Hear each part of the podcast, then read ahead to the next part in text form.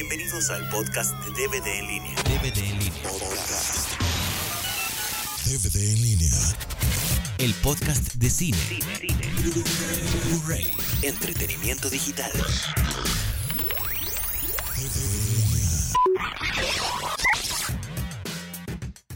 Entonces, ¿en qué momento tú ingresas a la televisión? Es decir, tú adicionalmente a la a la revista, ¿tú ya tenías un interés por incursionar a la comedia en la televisión? No, no, no, no. eh, nunca me imaginé entrar a la televisión. O sea, cuando yo empecé como publicista, eh, sí dije, bueno, ah, de una u otra forma tendré que ver con la televisión porque hacía comerciales de televisión y esto, ¿no? Hice pues bastantes comerciales de televisión, pero así de entrar, entrar a, la tele, a Televisa, no. Cuando estuve dentro de la, eh, es- estudiando la, la carrera, por ahí del cuarto o quinto semestre, un amigo me dijo, es que yo conozco en Televisa, a ver si vamos. Entonces fuimos a un programa del Pirurris, creo que el Pirurris presenta, y le presentamos algunos sketches. Ah, sí, déjamelos, pero nunca nos peló. Y porque Pepe Sierra y yo nos gustaba escribir humor y hacíamos tonterías y decíamos cosas, y entonces fuimos, lo presentamos y no pasó nada, pero ni nos afectó, ni lloramos, ni nada, porque decíamos, es que no, bueno, esto es así como, no es lo nuestro. Pero poco a poco, o sea, la mayoría de las cosas que yo hacía dentro de la publicidad tenían que ver mucho con el humor, con el juego de palabras, con la polisemia, con... eh, porque después me di cuenta que la verdad sí, sí tenía yo, sin que yo lo supiera, sí tenía un, facilidad para escribir, ¿no? Y poco a poco me fui dando cuenta de eso, pero yo te digo, yo estaba ahí porque me gustaba diseñar, me gustaba dibujar, entonces por eso estudié publicidad. Entonces por ahí más adelante estábamos dentro de, las, dentro de la agencia de publicidad y hacíamos convenciones como parte de lo que teníamos que hacer. Entonces una prima mía, que se llama Loli, me dijo, oye, voy a hacer una convención para la Azteca. Entonces necesito que, que me prepares algo. Entonces hicimos algo con Pierangelo y con Carlitos Espejel para la convención de la Azteca. Y fue un trancazo. O sea, nosotros escribimos lo que tenían que decir y jugando con los chocolates de la Azteca y cómo le iban a poner en la torre a Hershey's y todo eso, ¿no? Sí. A Nestlé, ¿no? Ajá. Y entonces, este, les gustó mucho. Y me contrataron para el año siguiente. Y el año siguiente estaba de moda Batman. Esto fue en 1986. Acaba de salir la película de Batman. Y entonces eh, me dijeron, ¿de qué vas a hacer la convención? Le digo, ¿qué tal si la hacemos de Batman? Y entonces este, hablamos del- del- de los chocolates que tengan que ver con eh, algo dinámico y etcétera. Y le vamos a poner en la torre al pingüino y al gansito y, y a las barritas de fruta. Y este, ah, pues órale. Y Anabel tenía una, un programa de televisión muy importante Que se llama Anabel. que se llamaba Anabel, donde estaba eh, eh, Carlos Ignacio. Eh, Carlos Ignacio. Y- y Eugenio Derbez. y- Y Eugenio Derbez hacía a Robin y el otro hacía a Batman. Entonces este, lo- los contratamos y les fue, les fue muy bien también. Y al año siguiente, eso no creo que eso fue en 87. Y entonces eh, le- les gustó mucho a la gente de la Azteca y a Derbez, que estaba como empezando a tratar de hacer cosas, de hacer ruido, le gustó mucho. Poco después lo fuimos a ver a su, a su show, un show que tenía en el, eh, en el Barbarella del Hotel Crown Plaza. Crown Plaza. Y, este, y ahí estaba con Luis Ernesto Cano. Y yo con Luis Ernesto Cano hacía cuatro cápsulas al mes para Banamix que tenían que ver con humor. Para la gente, para comunicación interna. Y mínimo una o dos veces usaba yo a Luis Ernesto Cano para, para las ah, ah, cápsulas estas que yo escribía. Entonces fuimos a verlo porque ellos dos tenían su show. Y Luis Ernesto me presentó con Eugenio. Me dice, es que Gustavo escribe muy bien las cosas de humor. Él me escribe cápsulas para Banamex y hay unas que han quedado muy chistosas. ¿Por qué no le dices que nos escriba el programa que, al, al que te está invitando Verónica Castro de La Movida? Ah, ok, sale, pues sí. Resulta que, bueno, este Derbez había sido mi, mi vecino. Yo vivía en Diagonal San Antonio y Pitágoras y él vivía en Diagonal San Antonio y Pestalos y veníamos, vivíamos a 100 metros de distancia, pero él era un chescuincle. Yo tenía 14 años y él tenía 12, o sea, no se podía juntar con la banda de nosotros, ¿no? Y además, bueno, a él no lo dejaban salir, etcétera. Pues sí. Y este, entonces, ah, ah, pues sí, sí, a ver si luego, porque fuimos a ver lo que te digo, me invitó mi, mi prima. Pasó el tiempo, después ya nos volvimos a juntar. Le digo, pues si quieres te escribo. Pues a ver, escríbeme. Le escribí dos, tres cosas que yo tenía apuntadas, porque siempre apuntaba yo mis ideas y, dijo, ah, Chihuahua, no, pues están buenas. Porque además cuando vi su show, digo, ¿sabes qué se me ocurrió esto, esto, esto, esto dentro de tu show? Entonces dijo, ah, caray, no, pues sí le sabe. ¿Me puedes escribir el show de, de Verónica Castro, que en el que voy a estar? Digo, pues ha de ser como escribir... Como este, escribir un anuncio de dos horas, ¿no? Exactamente, sí, es que yo creo que sí puedo. Y le escribí eso y a partir de ahí fue un trancazo. Le dijeron, ¿sabes qué? Escríbete un programa de televisión, te voy a dar tu programa de televisión. Me dijo, ¿puedes hacerlo? Pues sí, debe ser como un comercial de televisión, pero Pero más grande. 10 veces y para, para, para todas la, eh, las semanas, ¿no? Y, y fue cuando empezamos con Al Derecho y Al Derbez, en aquel entonces. Y fue cuando ya pude sacar, bueno, eh, eh, de hecho cuando empezamos con, con Derbez, en, en ese de Verónica Castro fue el nacimiento de Armando Hoyos, por ejemplo, ¿no? Ahí nació el personaje de Armando Hoyos. Eh, yo siempre me había preguntado por qué había sido Derbez y no, por ejemplo, Carlos Ignacio.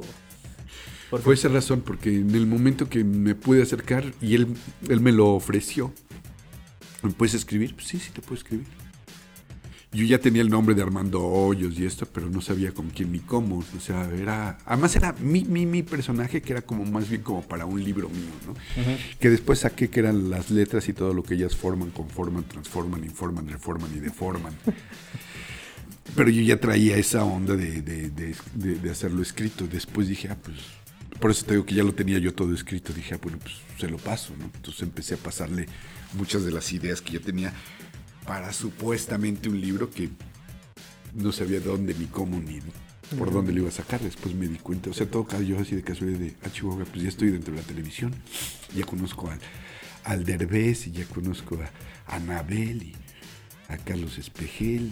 Y finalmente ahí caí sin, sin darme cuenta, ¿no?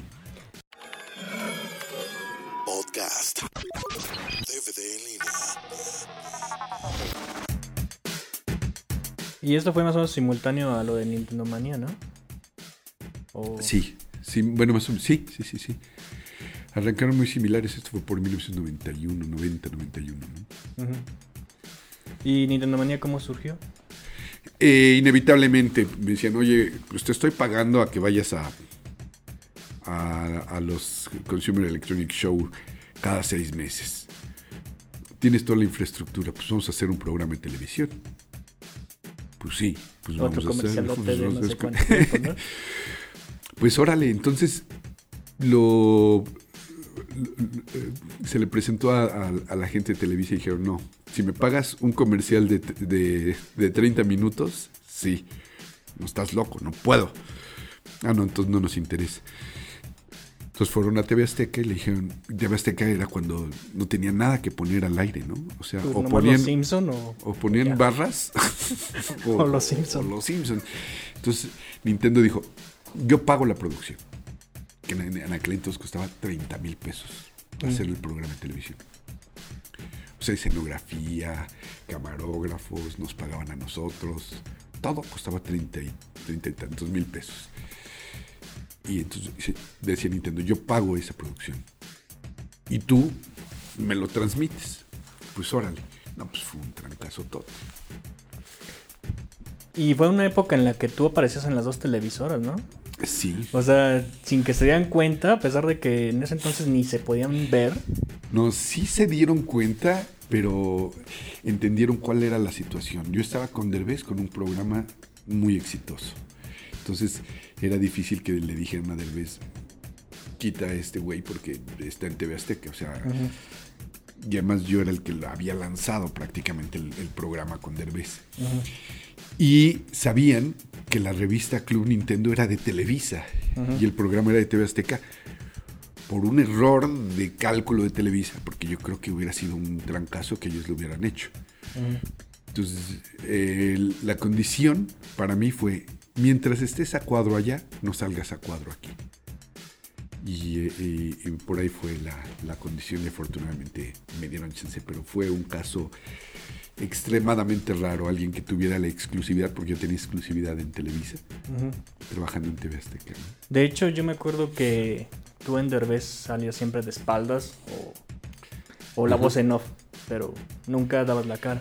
Exactamente. ¿Y, y, ¿y por qué Televisa no quiso Nintendo Manía si habían tenido Intercontrol? También era un comercialote de Nintendo de media hora, ¿no? No, Intercontrol nosotros lo hacíamos. ¿Ah, sí? Sí, pero salió después. ¿No fue antes? No, espérame. No, no, no, no, no. No, no, no, no. Porque de hecho a Graciela Mauri todavía la entrevistamos en la revista Club Nintendo de que tenía Intercontrol. Sí. Entonces salió después de la. Ah, pero dices de, de- de Nintendo Manía. De Nintendo Manía. Ah, Chihuahua, no me acuerdo. Sí, porque salió No es cierto, sí fue antes, claro, claro, claro, claro. Fue con André Barren. Sí, sí, sí, sí fue antes. Pero era, era un programa que no hablaba de Nintendo. O sea, hablaba de Videojuegos. Sí, de videojuegos. Y aquí está el monito y casi casi hasta pena les daba, bueno, no pena, sino tenían sus reservas para decir Mario Bros Para decir la marca. para decir marcas. Entonces allá así como que no estuvieron. Y creo que sí pagaba algo Nintendo. Ujú, Entonces por- dijeron, ah, bueno, pues entonces que pague, que pague todo, ¿no? Porque incluso en el, en el intro de Intercontrol salía un NES, así en, hecho en computadora o no sé qué. No tenía la marca, eso sí, pero era un NES, así tenía toda la forma y todo, ¿no? Hasta incluso se abría la puertita y se metías la cámara por la puertita, ¿Qué una me te cosa acuerdas? así. No me acuerdo yo. Sí, bueno, ya fue. Es que yo me vivía en eso. este, entonces, pues ellos no quisieron, pues. La Televisa dijo, no, yo no quiero. Y se fueron a Azteca, pero. Entonces, ¿por qué de- repentinamente tú te dejaste en Nintendo Manía? ¿Fue algún, alguna cuestión política o algún este, orden de algún Big Cheese? ¿De algún gran queso de Azteca? Fue- fueron varias cosas. Fue por ahí un. Fue, algo muy chistoso. El programa de Derbez empezó a, crecer y. Bueno, te voy a contar. este. Nada más que nadie se entere. no, no, no importa. Este.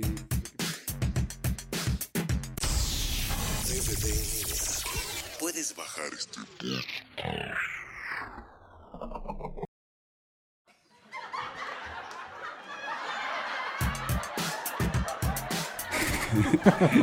No, no, no importa. Este, lo que pasa es que Televisa eh, tenía mucho éxito con el programa de Derbez. Sí. Y TV Azteca estaba creciendo mucho con un programa que se llamaba eh, Ventaneando. Hechos de Peluche. Ah, Hechos de peluche. Entonces trataron de copiar a el programa de Derbez, haciendo a Longe Moco, Armando Hoyos, a Eugenio Derbez en, En peluche. peluche. Entonces yo me enteré por una persona, un amigo que trabajaba en Azteca y me decía, "Hijo, ¿sabes qué, Gus? Perdón, es que van a hacer algo ahí eh, en TV Azteca que creo que no está bien hecho. Van a hacer el programa de Derbez, pero de peluche, pero completito. Entonces de inmediato le dije a Derbez, de inmediato empezamos a registrar todos los personajes, con lo cual se bloqueó la posibilidad de que TV Azteca lo sacara. Ujú. Y TV Azteca se puso una enojada tremenda de pues, que había, habían bloqueado un proyecto que para ellos era muy importante. Pero era un, era un fusil a, a- a final de cuentas, ¿no? Sí. Y si fuera un fusil de un noticiero, de algo así, pues ok. Pero era un fusil de, de un programa de comedia para hacer comedia. Entonces, esas parodias no funcionan y no se valen, ¿no? No, pues era Copian. Y entonces ¿no? este este chavo, bueno, no creo que no trabajaba realmente directamente en TV Azteca, pero supo de ese programa. Y entonces este me hablaron y me dijeron, "Oye, tengo la orden de que si no me dices quién fue, este termina tu contrato en, en Nintendo Manía." Ujú. Le digo, no tengo ningún problema. No tengo ningún problema, pues a- adelante. Este, si, si quieres sacarme, pues sácame. Como TV Azteca, a ver qué dice Nintendo.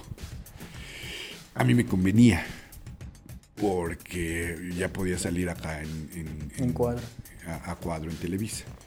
Me dolía por, por la onda de videojugador, Sí.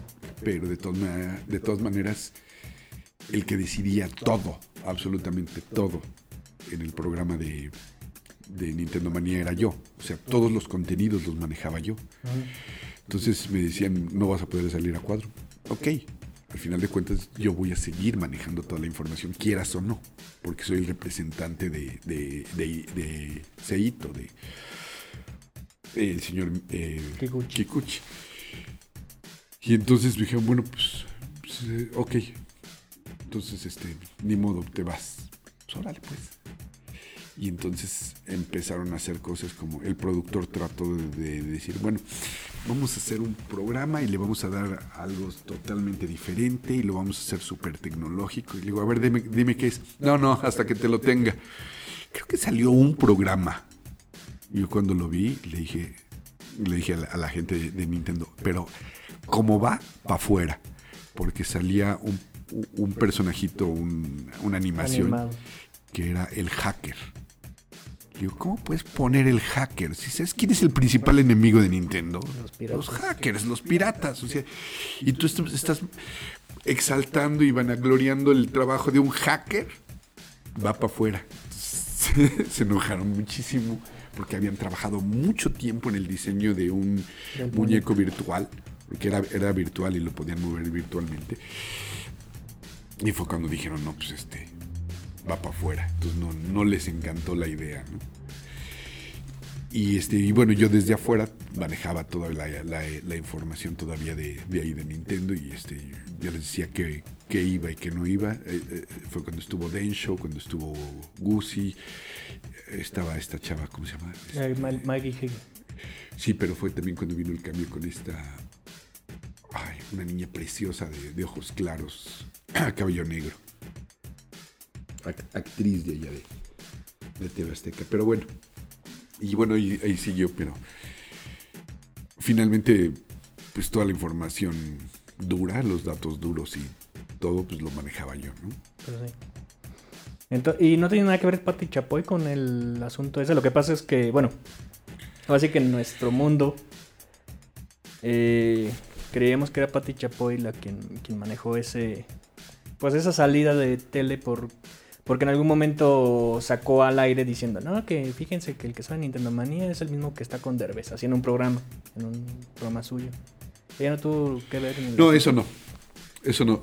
Ella, ella estaba en la parte directiva, entonces es probable que, que ella hubiera estado manejando aquel programa de, de Hechos de Peluche y que ella hubiera tenido que influir y decir que te diga Gustavo quién le dijo y si no, este, sácalo del... del- no, nunca supe quién fue el alto mando, pero ella tenía, tenía mucha fuerza en, aquel entonces. Bueno, obviamente la tiene, pero fue alguien por ahí arriba que fue el que organizó mi salida.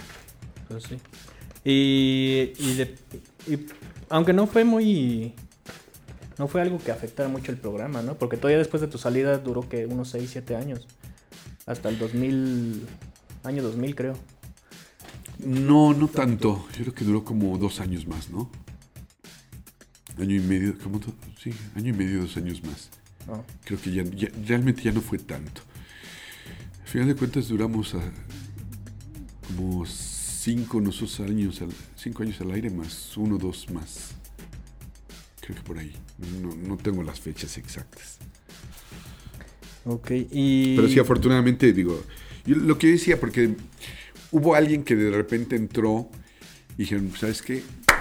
ya nos vamos a olvidar del desván donde están y vamos a hacer algo súper tecnológico y a ti te vas a poner corbata y te vamos a poner lentes y te vamos a quitar la gorra. Y digo, aquí entre nos, eh, mi gorra obedecía a...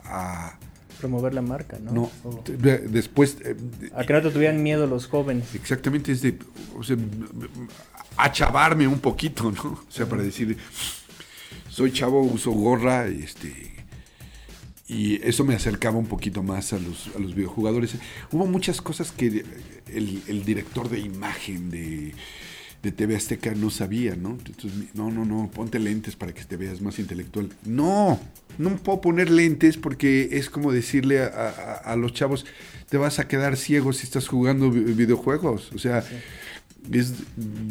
además no usaba lentes yo en ese entonces. Entonces, ¿por qué me iba a poner unos lentes si no, no era, no? Le digo, no puedo usar lentes porque es como decir, eh, igual vas a necesitar lentes dentro de algún tiempo si sigues videojugando. Y había cosas, por ejemplo, que nosotros tanto en la revista como en el programa teníamos totalmente prohibido decir, matar. Y, o sea, entre otras palabras, es un ejemplo del que te estoy poniendo. Porque antes decía, es que no puedo matar a la princesa o no puedo matar Al al, dragón. al- al- al dragón. Es, eso es, eh, es una tontería, pero decía, no podemos eliminarlo, no podemos acabar con él. ¿Cómo puedo pasar a la siguiente? Pero eliminábamos la palabra matar. Y era una tontería, ¿no? ¿Y qué, qué otra cosa?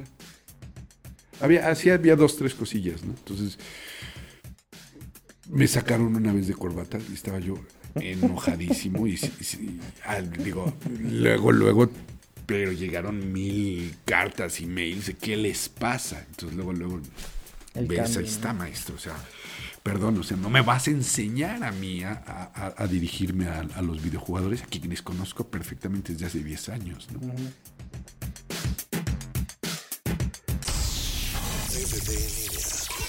Puedes bajar este podcast de www.dvdenlinea.com.